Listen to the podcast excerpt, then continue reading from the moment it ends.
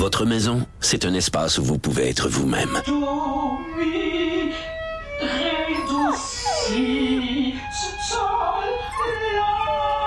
Elle mérite d'être bien protégée et vous méritez d'être bien accompagné. Trouvez la protection la mieux adaptée à votre maison avec Desjardins Assurance et obtenez une soumission en quelques clics sur desjardins.com.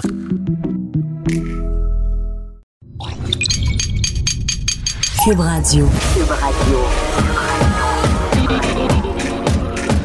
Cube Radio. Acteur majeur de la scène politique au Québec. Il analyse la politique et sépare les faits des rumeurs. Trudeau le midi.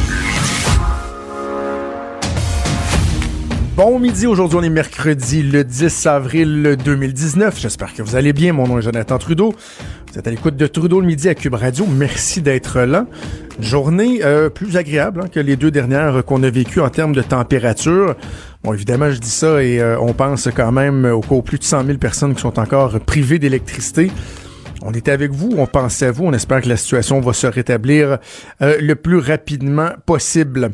Euh, vous savez, dans l'actualité, on parle tellement souvent de nouvelles qui sont un peu lourdes, qui sont déprimantes, qui sont lassantes. Hein. On parle de laïcité, on parle des chicanes d'immigration, les conflits avec les chauffeurs de taxi, les maladies, etc.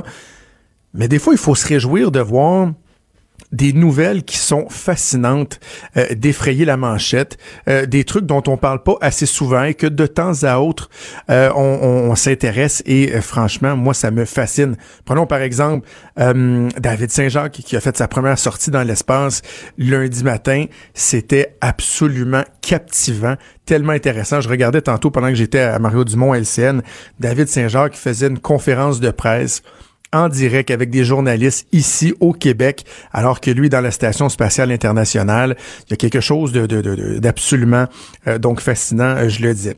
Autre chose, ben aujourd'hui, ça faisait quelques jours déjà qu'on en parlait, qu'on l'attendait.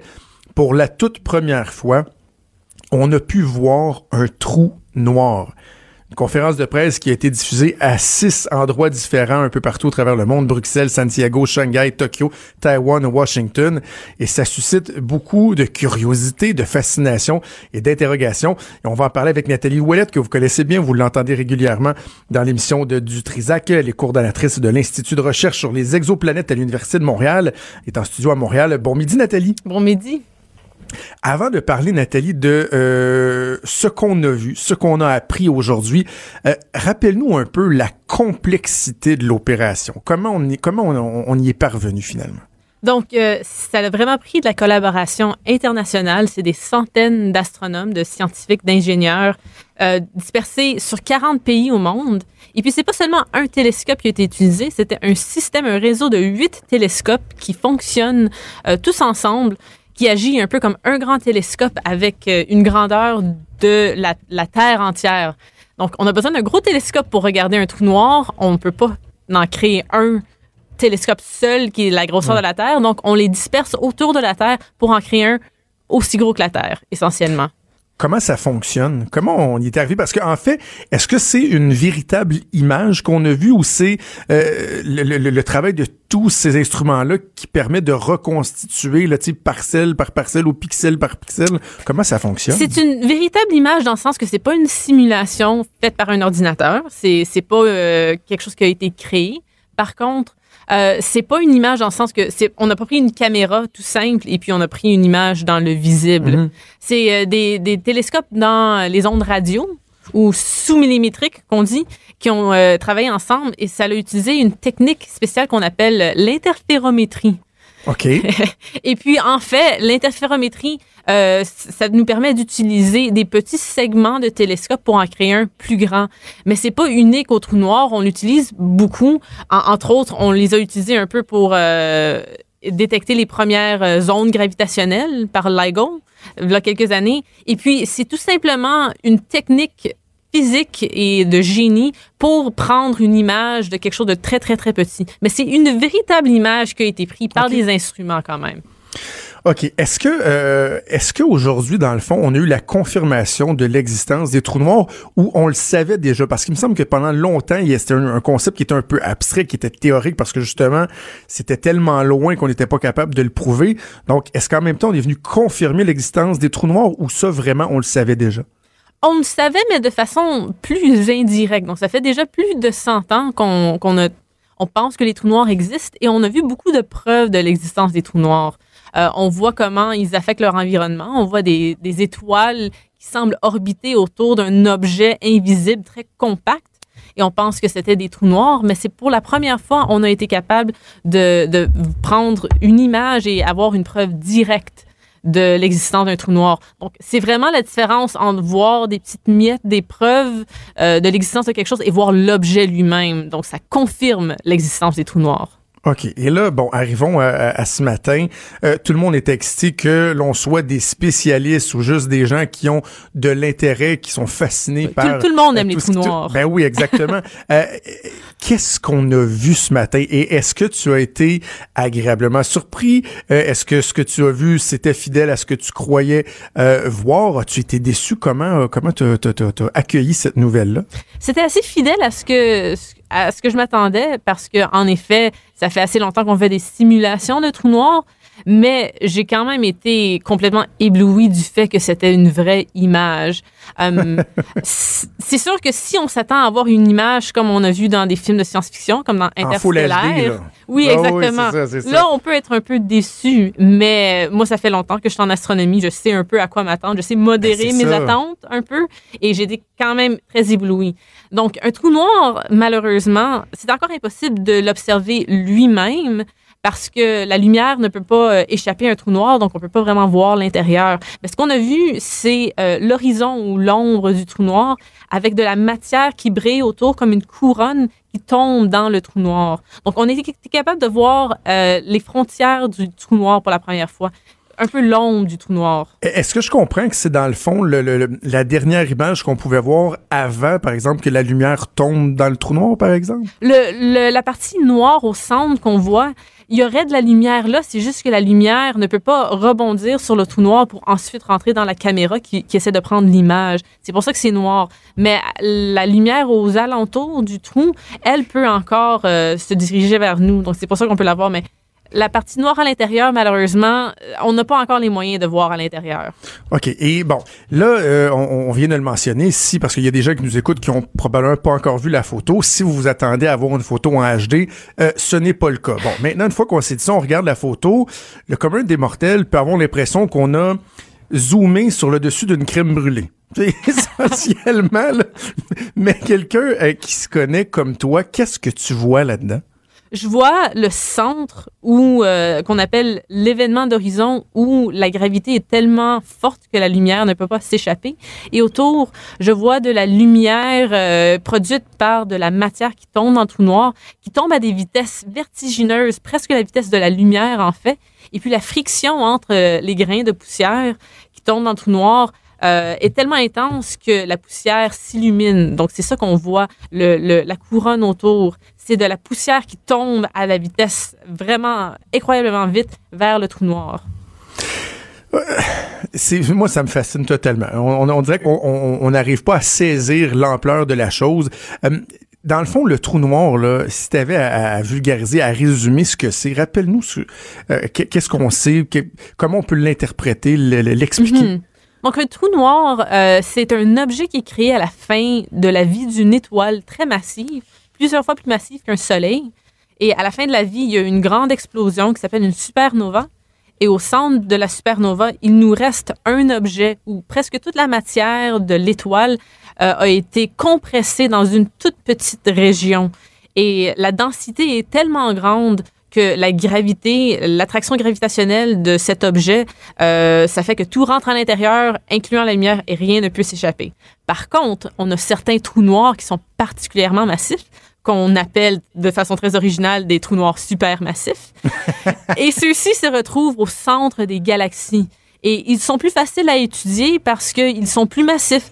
Donc, l'image qu'on a vue aujourd'hui, c'est en fait un trou noir supermassif au centre d'une galaxie qu'on nomme M87, qui pèse plusieurs milliards de fois plus que notre Soleil.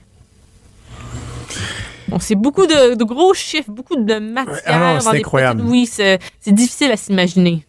Qu'est-ce qui arrive à la matière une fois qu'elle entre dans le taureau noir? Est-ce que ça, on a une réponse concrète à ça ou ça demeure euh, un inconnu? C'est sûr que ça demeure euh, en, fait un inconnu parce qu'on n'a jamais eu la capacité d'envoyer un satellite dans un trou noir qui pourrait nous transmettre euh, ces données et nous dire c'est ça qui se passe en ce moment. Mais toutes nos théories nous indiquent que la matière est euh, déchiquetée en leur plus- plus petites composantes lorsque ça tombe dans un trou noir. Et puis les atomes de la matière se rajoutent à la trou noir, au trou noir. Donc le trou noir vraiment mange la matière et euh, il grossit. En, effet, euh, si toi tu tombais dans le trou noir, tu deviendrais une partie du trou noir et après ça le trou noir il pèserait autant qu'un trou noir plus euh, plus toi. OK, OK. Puis, bon, euh, dans ce qu'on a dévoilé ce matin, est-ce qu'il y a des surprises ou euh, un peu tous les, les, les analyses qui ont été effectuées jusqu'à maintenant euh, tendent à démontrer, euh, à confirmer les hypothèses qui avaient déjà été émises par le passé? Une chose qui était surprenante, c'est que l'anneau lumineux autour du trou noir était pas parfaitement symétrique. Il y avait une partie qui était plus brillante et plus épaisse. Et donc ça, ça semble nous indiquer que la matière autour du trou noir euh, est en mouvement, est en orbite. Et ça, ça veut dire que peut-être le trou noir lui-même orbite sur lui-même, comme la Terre orbite sur elle-même. Donc ça nous donne des indications sur la, dynamique, la cinématique un peu du trou noir. Euh, ça, c'est quelque chose qu'on n'a jamais vraiment vu. On, avait des théories qui disaient que c'était possible, mais en voyant la symétrie dans l'anneau, ça nous donne des indices, en effet, que le trou noir orbite sur lui-même. Une des questions qui revient toujours lorsqu'on parle de ces éléments-là, Nathalie, c'est, bon, il échappe pas, c'est qu'est-ce que ça donne de savoir ça?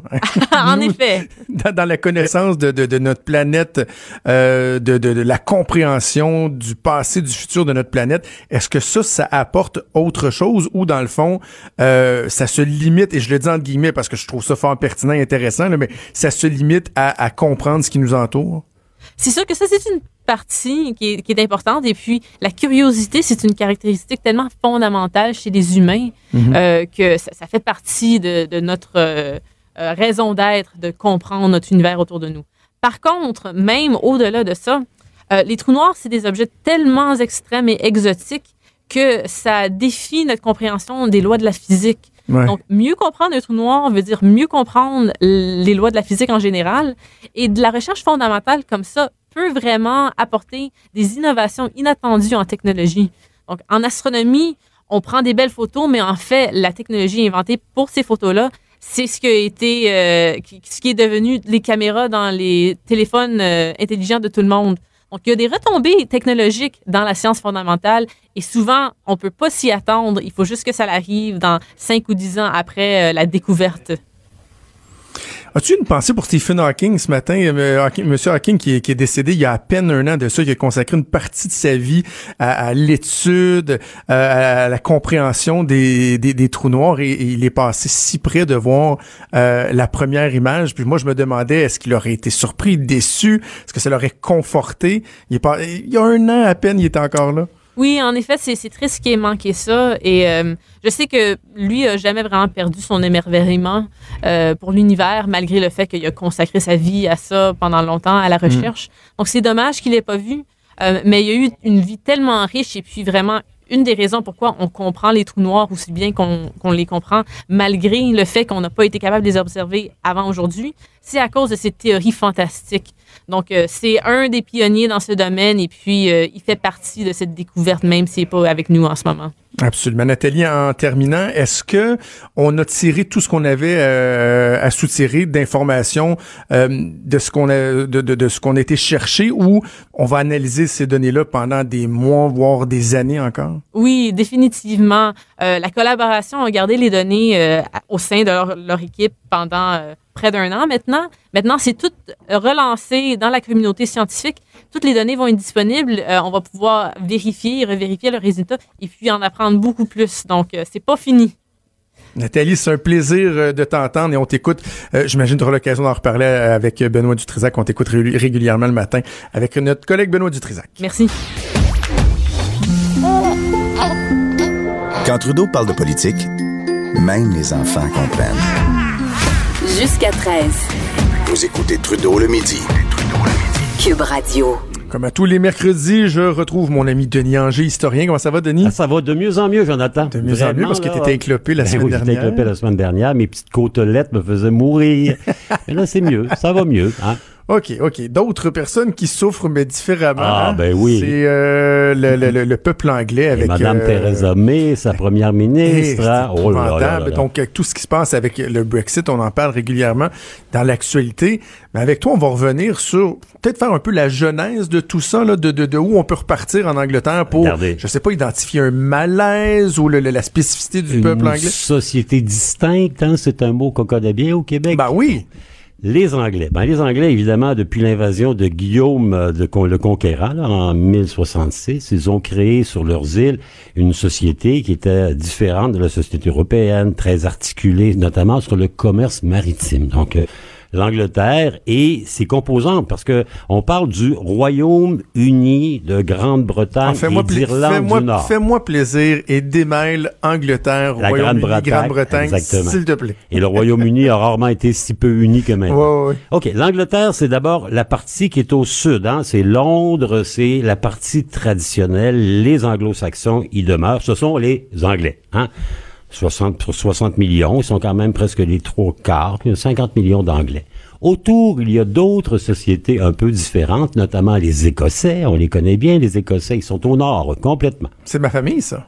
Tu sais, Ah je oui? suis d'origine écossaise. Ma mère un, est un- une un Davidson. Écossais? Non, non. Davidson. À Davidson, Ma- c'est possible. côté de ma mère, la fa- les Davidson. Et c'est, pas de si loin que ça, là. C'est trois, trois, quatre générations. Ouais, là. ben, ils sont venus beaucoup au 19e siècle. Vous savez que John l'Écosse Davidson, était un peu le... Ah oui? Eh ben, eh ben, c'est Je rêve d'y aller un jour. Allez-y, boire du scotch, jouer au golf et voir les Highlands. Oh. Donc, les Écossais, eux, ils sont unis à l'Angleterre en 1707 parce que le roi de- d'Angleterre, qui remplace la reine Élisabeth, est déjà roi d'Écosse. Il s'appelle Jacques, il va être Jacques Ier d'Angleterre et Jacques VI d'Écosse. Donc, il y a l'union. Et on appelle ça donc la Grande-Bretagne. Avec les îles qui sont les plus importantes, l'Angleterre, l'Écosse et le Pays de Galles qui est juste à côté. On va ajouter à ça éventuellement l'Irlande du Nord et ça devient donc le Royaume-Uni de Grande-Bretagne, Écosse, Pays de Galles, Angleterre et d'Irlande du Nord. Tellement un beau sujet passionnant. Donc, on a vu un peu ce que c'était l'Angleterre, l'Écosse, le Pays de Galles, qui sont la Grande-Bretagne. On ajoute à ça l'Irlande du Nord, qui est euh, pro- protestante et anticatholique, et ça fait le Royaume-Uni.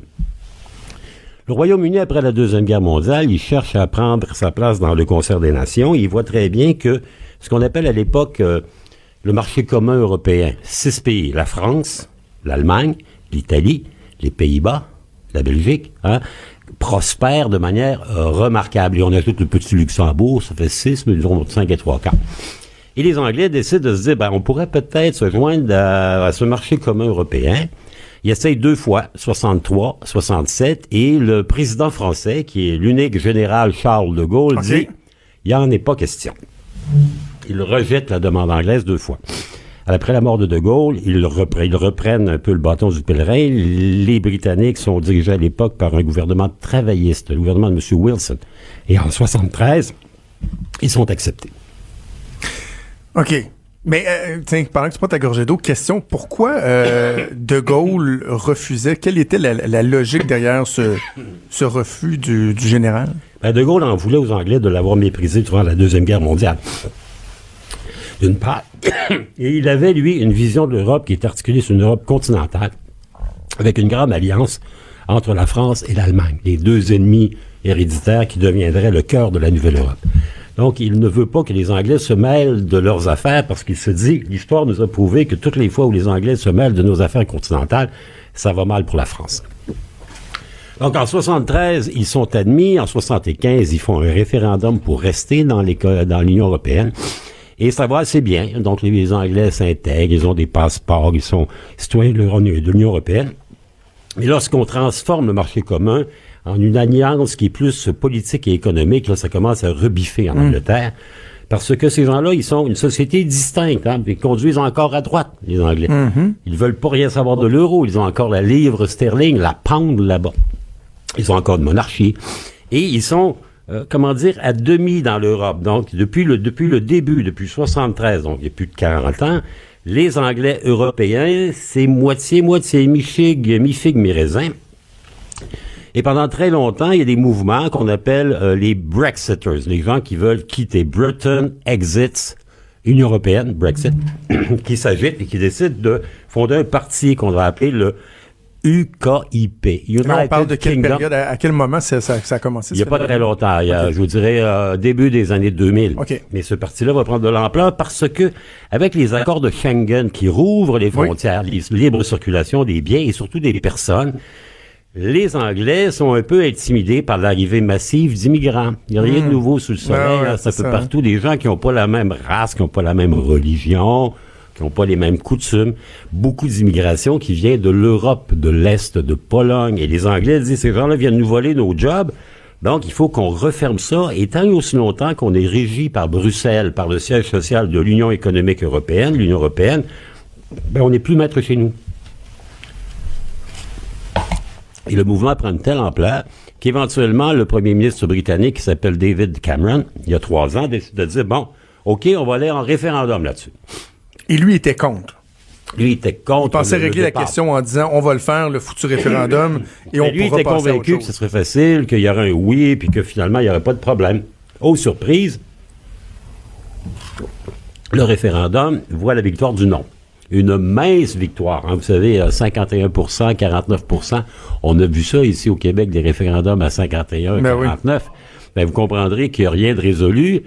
Cameron, il est frustré, il démissionne, il est remplacé par Theresa May. Depuis trois ans, on essaie de voir comment est-ce qu'on peut quitter l'Union européenne sans perdre les avantages d'y être. Vous savez, l'Union européenne, de grande qualité au niveau notamment de l'ouverture, l'euro, les marchés, etc., les commodités.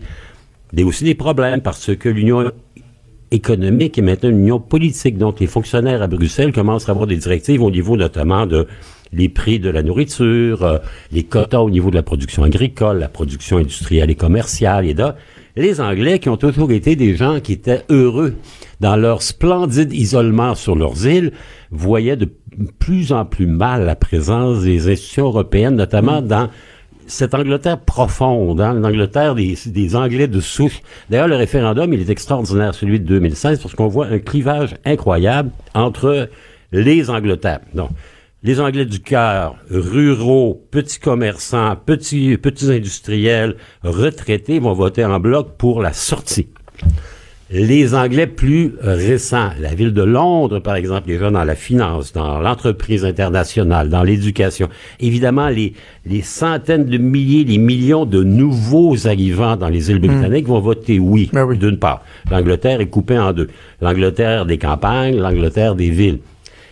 La Grande-Bretagne aussi est coupée en deux, puisque si l'Angleterre va donner une majorité au non, donc on s'en va, le Pays de Galles et l'Écosse, eux, vont voter oui. On veut rester. Donc, il y a là une tension entre les Gallois qui, depuis longtemps, veulent plus d'autonomie et les Écossais qui veulent, eux, carrément l'indépendance. Et finalement, il reste la petite Irlande du Nord qui voudrait bien rester dans l'entente, mais qui ne veut surtout pas être lâché par l'Angleterre. On sait que l'Irlande du Nord est une enclave protestante dans l'île complète de l'Irlande, une enclave qui est extrêmement conservatrice et très intégriste. Donc, eux, ils veulent garder la monarchie, mais les privilèges en même temps. Donc, vous voyez, une, une comment dire, une tarte qui est très compliquée, complexe. Le résultat, il est compliqué, et même les positions des partis sont compliquées. Les conservateurs sont divisés. Une partie des conservateurs souhaitait rester, une partie souhaitait s'en aller. Les travaillistes, la même chose. Il n'y a que les libéraux au milieu qui sont fidèles à l'Europe, ainsi que les gens, les gens du Parti nationaliste écossais, hein, le parti de Mme Sturgeon, qui est un parti indépendantiste, et les Gallois qui aussi souhaitent évidemment avoir plus d'autonomie. Donc, vous voyez, il y a une table qui est complètement différente. Le pays, il est divisé et on sait plus où aller. Il n'y a plus de majorité. Le whip du Parti conservateur à la Chambre des communes à Londres, c'est plus où jeter de la tête parce que son parti, il y a des pro-Brexit durs, donc on dit on casse ça maintenant, on s'en va et on s'en fout de la suite des choses. Il y a des gens qui sont pour un Brexit qui est plutôt doux en disant ben oui, mais on devrait garder l'union économique, on devrait garder le marché commun avec le restant de l'Europe et ne faire que d'enlever les contrôles de Bruxelles, notamment en termes d'immigration. Il y a même chez les conservateurs des gens qui disent non, non, non, il faut un deuxième référendum Ouais. parce qu'on sent que l'opinion publique est en train de pivoter et que le 51-49 qu'on a eu en trois ans, il pourrait bien Et redevenir un 52-48, mais dans l'autre sens il y en a qui appellent au déni de la démocratie. là. Tout à fait. Et vous voyez que cette pauvre Madame Theresa May qui a perdu finalement la confiance de son parti, qui vient d'être bat- battue au moins six fois consécutives à la Chambre de communes sur des votes importants, sur une entente de retrait doux de l'Union européenne, ben là, elle est réduite aujourd'hui à s'en aller à Bruxelles, aujourd'hui, demain et après-demain, à genoux, quémander de la part des chefs de l'Union européenne un report de l'échéance du Brexit. Je vous rappelle, Jonathan, que l'échéance, elle est prévue pour le 12 avril. Le 12 avril, c'est vendredi. Et là, de plus en plus, on parle d'un report qui pourrait aller sur une année. Donc, euh, tout n'est pas rose au perfide pays d'Albion, la Ah non, Britannique. hein, non, et surtout que pendant ce temps-là, ça leur fait très très mal En termes économiques, c'est économiquement. Euh, Denis, je te libère. Non, mais je suis, voyez-vous, je suis revenu à la vie à force de parler avec vous, Jonathan, ça me redonne la santé. C'est merveilleux. Les vrais enjeux. Les vraies questions.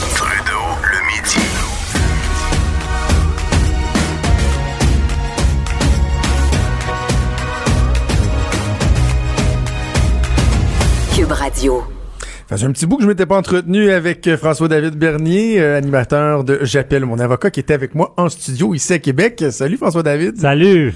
Tu t'es bien rendu? Oh, j'ai fini par me rendre après, après une manifestation des taxis, Oui, hein, une après manifestation. euh, m'être promené dans, dans, dans- sur la colline parlementaire. Voilà, voilà. Ben, Ouais. écoute, je suis content que, que, que tu sois avec moi. Deux dossiers dont je voulais euh, discuter avec toi. Premièrement, expliquer le dossier, l'analyser, mais il y a certains éléments euh, dont je veux parler plus particulièrement. Commençons par Michel Arsenault. Michel Arsenault, c'est un entraîneur de gymnaste qui fait face à des accusations d'abus sexuels. Son procès est en cours en ce moment. Euh, Peux-tu nous résumer la cause pour commencer? Ben, c'est ça. Euh, Lui, euh, il y a longtemps, justement, il, il- il a- il est accusé, il aurait six victimes, donc il aurait été agressé sexuellement.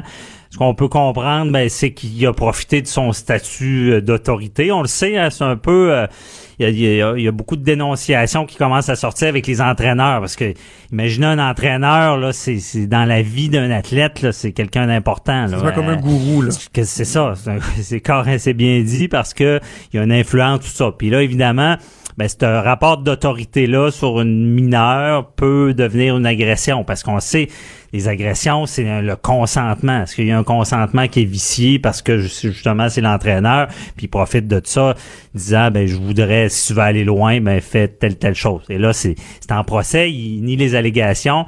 Ça veut pas dire que ça a été fait, mais évidemment les, lorsqu'il y a un procès pour agression sexuelle, ben, on sait que il y a les fameux euh, contre-interrogatoires. Parce que là, bon, là. Tu, tu parles de, de six victimes alléguées. Est-ce que tout Ouais. ça est traité différemment ou c'est un seul le procès? C'est un seul procès, ce que j'ai compris. Là. OK, OK, Ouais. bon. Donc, euh, là, il y a une première victime qui a témoigné euh, au début de la semaine. Et elle, dans le fond, euh, ce qu'elle explique, c'est qu'elle a été manipulée, selon ses dires. On ne parle pas d'une agression sexuelle. Et, et on s'entend, là. Je suis pas en train de dire qu'un est moins pire que l'autre, mais juste pour qu'on comprenne le défi de la couronne. Euh, on parle pas seulement d'agression sexuelle euh, violente, euh, forcée, mais d'une manipulation où, dans le fond, elle n'aurait comme pas eu le choix de, euh, de, de, de consentir à ses avances. et C'est ça, de consentir, parce que, bon, exemple, quelqu'un qui fait une agression sexuelle de force, ben, il n'y a pas de consentement. La force va enlever le consentement. Euh, L'agresseur arrive à ses fins par la force. Mais là, imaginez une autre situation, comme, comme on dit, il y a ce rapport d'autorité-là qui est installé, et c'est ça qui vient enlever le consentement. Parce que on sait que l'âge du consentement sexuel, euh, maintenant, c'est 16 ans. À l'époque, c'était 14 ans. Donc, euh, à l'époque, euh, un, un, en- ben, je dis un enfant, c'est quasiment ça. Un jeune de 14 ans, si vous voulez consentir à des relations sexuelles, ben, il y avait le droit, même si la personne était plus vieux. Ouais. Mais là, un mineur qui est en situation d'autorité, ben, on peut prouver qu'il consentait pas vraiment, là, parce que le consentement, il était vicié par cette autorité-là, de l'entraîneur, le, le gourou, si on peut dire, qui a profité de ça pour agresser un peu. C'est pour ça qu'on dit qu'il y a agression. Si, euh, exemple, euh, le, le- le jeune avait en bas de, de 14 ans ou maintenant c'est un jeune en bas de 16 ans, même s'il veut avoir des rapports sexuels avec quelqu'un de plus vieux, c'est automatiquement une agression sexuelle. Consentement ou pas, en bas de l'âge légal, avec quelqu'un de plus vieux, automatiquement une agression. Sauf exception, là, on le sait, quand il y a des différences d'âge de deux, il y a des exceptions. S'il y en a durant, euh, en haut de 14 ans, s'il y a une différence d'âge de 2 ans, puis en haut de euh, 16 ans, s'il y a une différence d'âge de, de, de 5 ans. Désolé, je bafouille. Mais euh, il y a des exceptions comme ça. Donc, dans ce Ouais. cas-là, la victime, elle avait 17 ans. Ou, C'est ça. Puis à un moment donné, elle a, elle a passé la majorité pendant que les, les, les, les Ouais. incidents allégués se produisaient, je vais le dire comme ça. Et de ce qu'on comprend, il y a reconnaissance. Là. Il nie pas qu'il y a eu des, des, des, des relations sexuelles. Eux, c'est sur le consentement. La défense, c'est sur la notion de consentement. Mais là, avec ce que tu viens de m'expliquer, si elle avait 17 ans, lui avait euh, 30 quelques années, je pense, déjà à l'époque. Donc, automatiquement, on aurait été en présence d'un cas d'a- d'agression sexuelle ou c'est parce que c'est la loi de l'époque qui s'applique? Ben, c'est la loi de l'époque, mais en, en ce qui, si à 17 ans, il y a, il y a possibilité de consentement sexuel, même à l'é- à l'époque encore plus, que c'était 14 ans le consentement. Maintenant, c'est 16 ans, donc il peut y avoir possibilité de oui, consentement. parce que c'est 16 ans. Sauf exception, si on prouve tout ça, qu'il y a eu des relations, euh, des, des attouchements, et qu'il y a ce lien d'autorité-là. Si on était en bas de 16 ans, là, le lien d'autorité, on n'aurait même pas besoin de, de faire cette preuve-là. Là. Ça serait automatique. Mais là, à 17 ans, est mineur, et donc c'est possible que le consentement soit vicié parce que c'était son entraîneur, parce qu'il y avait un certain contrôle sur elle, puis parce qu'on sait que euh, en sport, c'est tout le temps le même pattern. C'est euh, si, si tu fais ça, ben tu vas aller loin, tu as besoin d'un bon entraîneur, puis ça, puis c'est ce qui est vi- ce qui est malicieux, c'est ça. Là. OK. Et là, euh, donc, la raison pour laquelle je voulais absolument te parler ce matin, c'est que euh, on, on voit dans les journaux, euh, on a des comptes rendus du contre-interrogatoire qui, a, qui s'est amorcé hier. Donc, Ouais. La défense qui a interrogé, interrogé la victime alléguée. Et ce qui frappe dans le compte-rendu, le résumé qui nous est livré, c'est euh, le ton de l'avocate, la défense, euh, très, très, très incisif, euh, même, Mhm. on a envie de dire méchant avec, avec la victime. Agressif. là. Comment, comment on analyse ça? Est-ce qu'on se dit, ben, un avocat de la défense ne doit pas reculer devant rien pour tenter de décrédibiliser la personne qui est devant lui pour défendre son euh, client? Ou est-ce qu'il n'y a pas, à un moment donné, certaines limites qu'on doit s'imposer? Il y a des limites, mais là on parle d'un contre-interrogatoire. Un contre-interrogatoire, c'est on a beaucoup de latitude. On peut mettre en, en, en- mise en situation, on peut contredire, on peut euh, couper celui qui témoigne.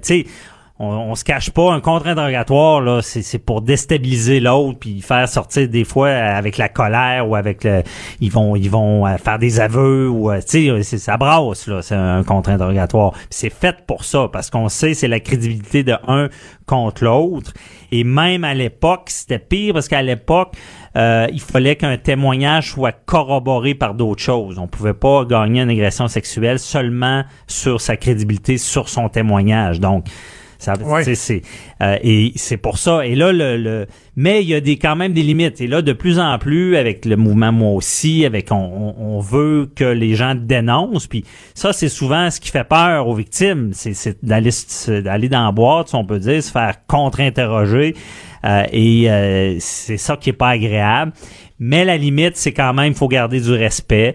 Euh, et euh, le juge peut intervenir dans ce cas-là. Le, le juge est intervenu, mais il doit être très prudent le juge parce que c'est comme un équilibre entre euh, les droits de la victime, mais il y a aussi l'accusé qui a le droit à une défense pleine Ouais. et entière. Fait que un juge qui interviendrait trop laisserait pas cours au contre-interrogatoire comme il se devrait être, qui interrompt trop l'avocat, ben ça peut être un motif d'appel par après là, de dire ben mon client n'a pas une défense pleine entière, j'ai le droit de contre-interroger, j'ai le droit de de- d'amener des contradictions, j'ai le droit de, de- peut-être qu'il faire des, des aveux s'il faut là, tu sais.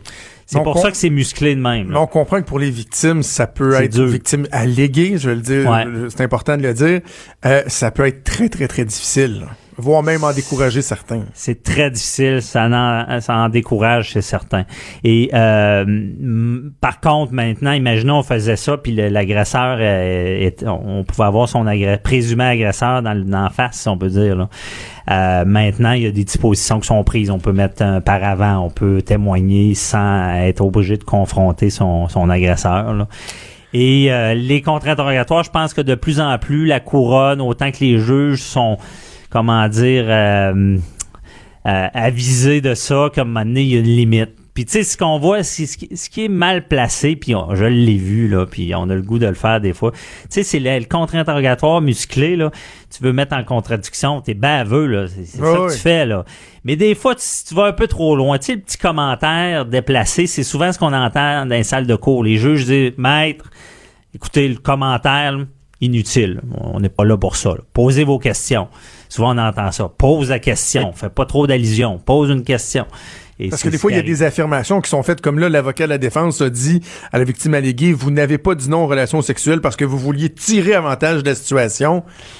ça va loin, mais encore là, le contre-interrogatoire, on peut pas mettre des mots non plus dans la bouche, mais on peut me- mettre des, on peut insinuer des choses. Et euh, là, on est peut-être sa limite, justement. On peut pas dire, euh, c'est certain que vous avez dit ça, mais comme je dis, c'est très large. hein. Ce qu'on veut, c'est que la vérité sorte. Est-ce que c'est peu... j'aime ça de poser des Ouais. Ah ouais. L'avocat de la défense qui défend quelqu'un, est-ce que... euh, Je fais de la généralisation, mais je veux quand même t'entendre là-dessus. Est-ce qu'il est toujours convaincu à 100% de la non-culpabilité de, de son client? Parce que, tu sais, moi, j'en reviens à me dire, bon, cette femme-là est arrivée chez l'avocate, elle est arrivée chez elle le soir en sachant très bien que, bon, ce qu'elle avait fait Mhm. euh, passer comme quart d'heure là, à, la victime alléguée, c'était pas évident. Est-ce que humainement, tu dois être convaincu que tu le fais pour les bonnes raisons ou un tu te dis bah ben tu sais c'est mon client, c'est mon client, si je pense que il y a une voie de passage pour euh, l'innocenté, je vais le faire même si j'ai peut-être des doutes sur, euh, sur, sur, sur sa Ben, non-culpabilité. Ça dépend des avocats. Là. Il y en a qui prendront pas la cause s'ils sont pas capables d'être de leur bord. Moi, je suis sûr que c'est déjà arrivé dans ma vie. euh, c'était difficile. J'ai de la misère à bouger la bouche. Ah je oui. croyais moins. Ou, euh, mais théoriquement, on n'est pas là pour croire ou pas. On est pas là, on est là, comme j'avais déjà expliqué, pour voir c'est quoi la preuve contre notre client. Puis on est beaucoup dans le système. Là, puis on regarde ça d'une manière froide. L'émotion dans ce domaine-là. Euh, si tu es trop dans l'émotion puis que tu avocat, tu ne pourras pas survivre Mm. là, dans, dans- en, criminel, en droit criminel, là, je parle. là. donc, euh, mais t'es pas là. Je vais dire, la plupart des criminalistes, euh, ils iront pas dire l'as-tu fait ou pas. Là. Euh, parce que on, on va dire qu'est-ce qu'il y a contre vous, c'est quoi votre version, puis on n'ira pas dire hey euh, commande, dis-moi-le, ou tu sais, on n'ira pas insister Ouais. là, dire Hey, c'est quoi la vérité? Même il y a la blague, je te compte vite là, c'est c'est un avocat, euh, quelqu'un qui est accusé d'un crime, euh, et là il est, il est devant le jury, l'avocat il plaide, il plaide, puis c'est puis, euh, une plaido- plaidoirie exceptionnelle. Son client est, à- est acquitté, et là content, il quand- à, à côté de son client, il dit puis finalement l'as-tu fait ou pas? Puis là, le, client il dit maître avec votre plaidoirie, je suis plus sûr.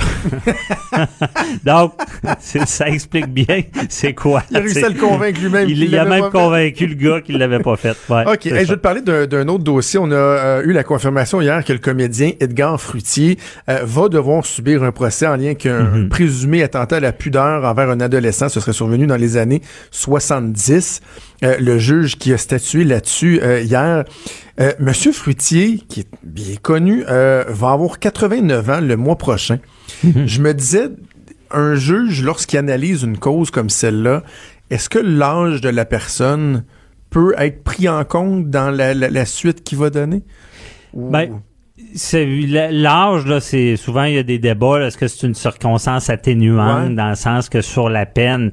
C'est sûr que mais théoriquement non c'est pas non. On va tenir compte pour les conditions de détention habituellement là.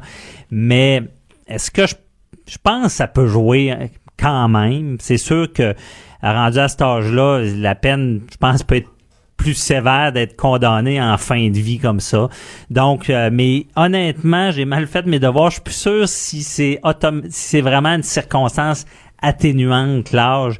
Mais là, dans la logique, je veux dire, y a, la justice a le ballon, on le voit, il n'y a pas de prescription. Donc, euh, à tout âge, sont comme un crime, là, ce qu'on dit, c'est que n'importe quand, si t'es pris et qu'il y a une preuve contre toi puis t'es reconnu coupable, ben t'es coupable. Donc, quand t'as une peine, tu dis pas, ah, pauvre petit, la, la peine va, va être euh, presque aussi sévère d'après moi, En malgré même temps, l'âge, mais c'est beaucoup les conditions de En même temps, on détention. comprend que le fardeau de la preuve est, est- est d'autant plus important parce qu'il y a le délai de prescription. On parle de, de gestes qui, ont, qui auraient été posés dans les années 70.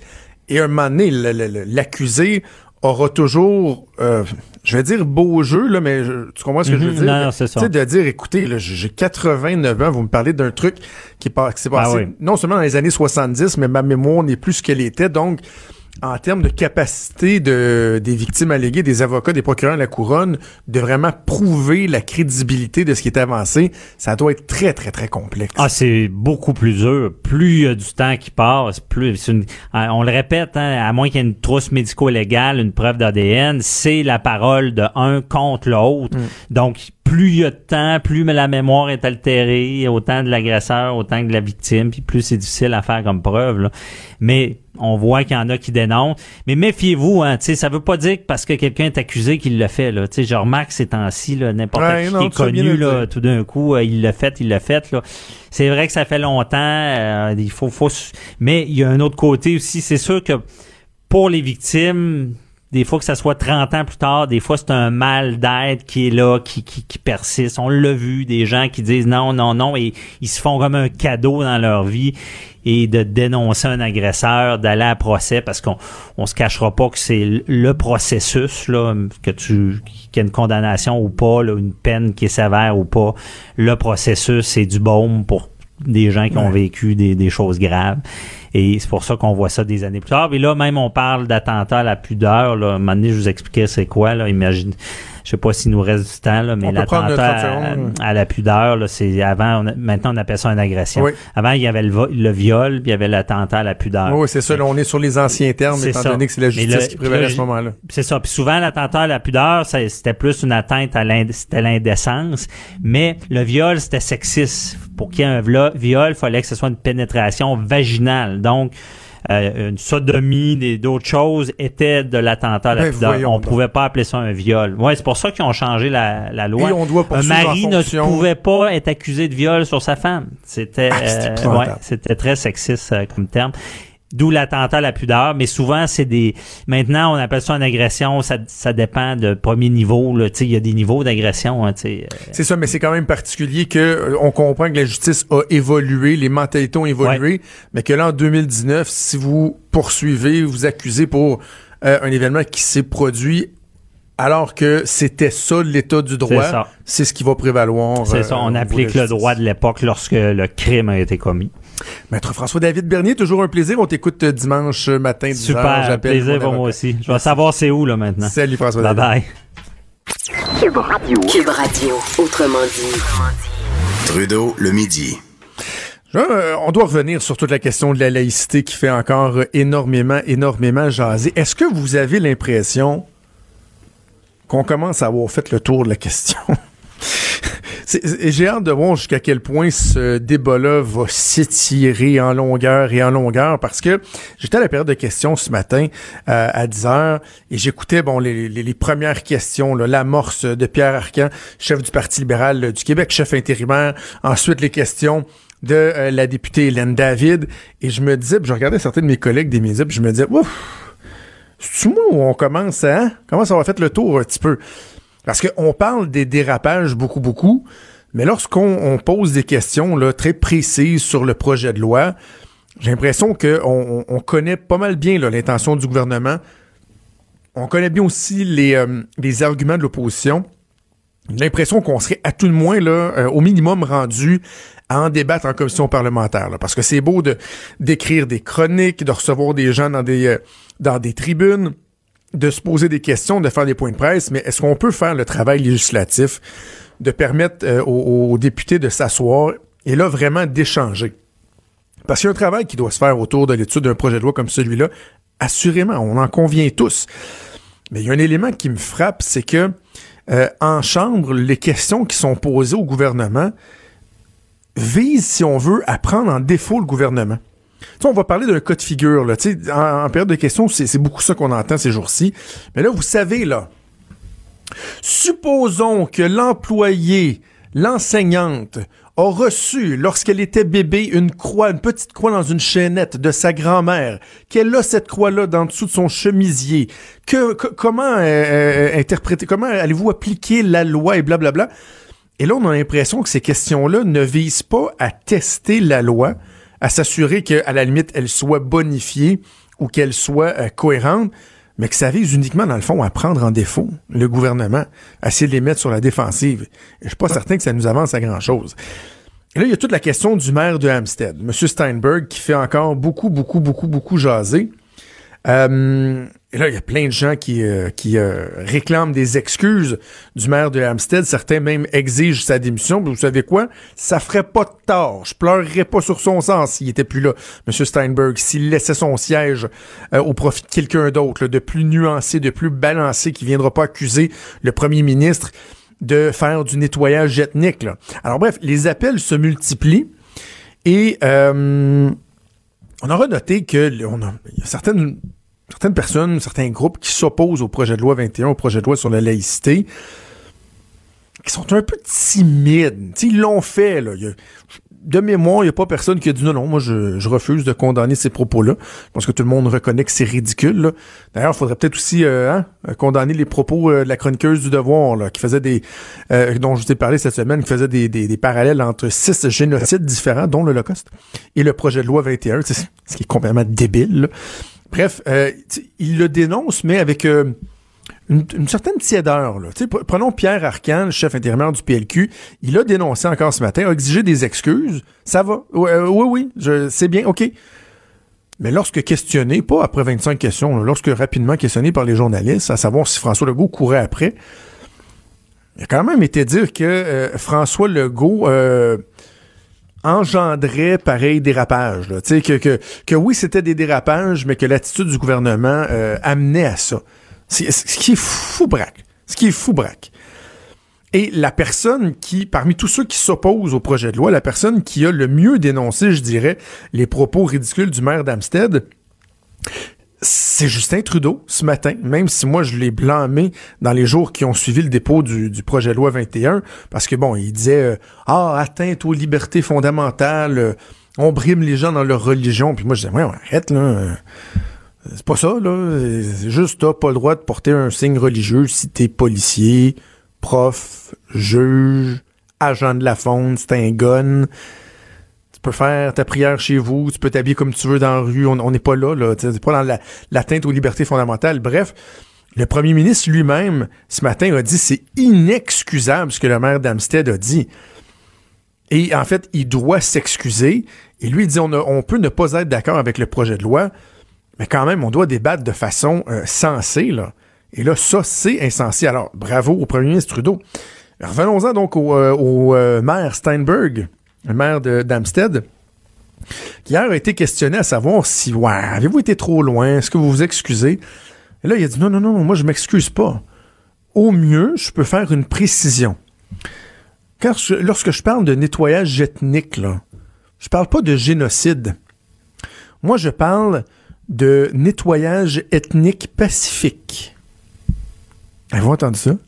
Nettoyage ethnique pacifique. Ça, c'est ce qu'on appelle euh, dans le- le- le- le- le- le- le- les règles euh, de français, c'est ce qu'on appelle un oxymore. Une autre façon de le dire aussi, c'est oxymoron qui ressemble étrangement à de moron. Mais c'est un oxymoron.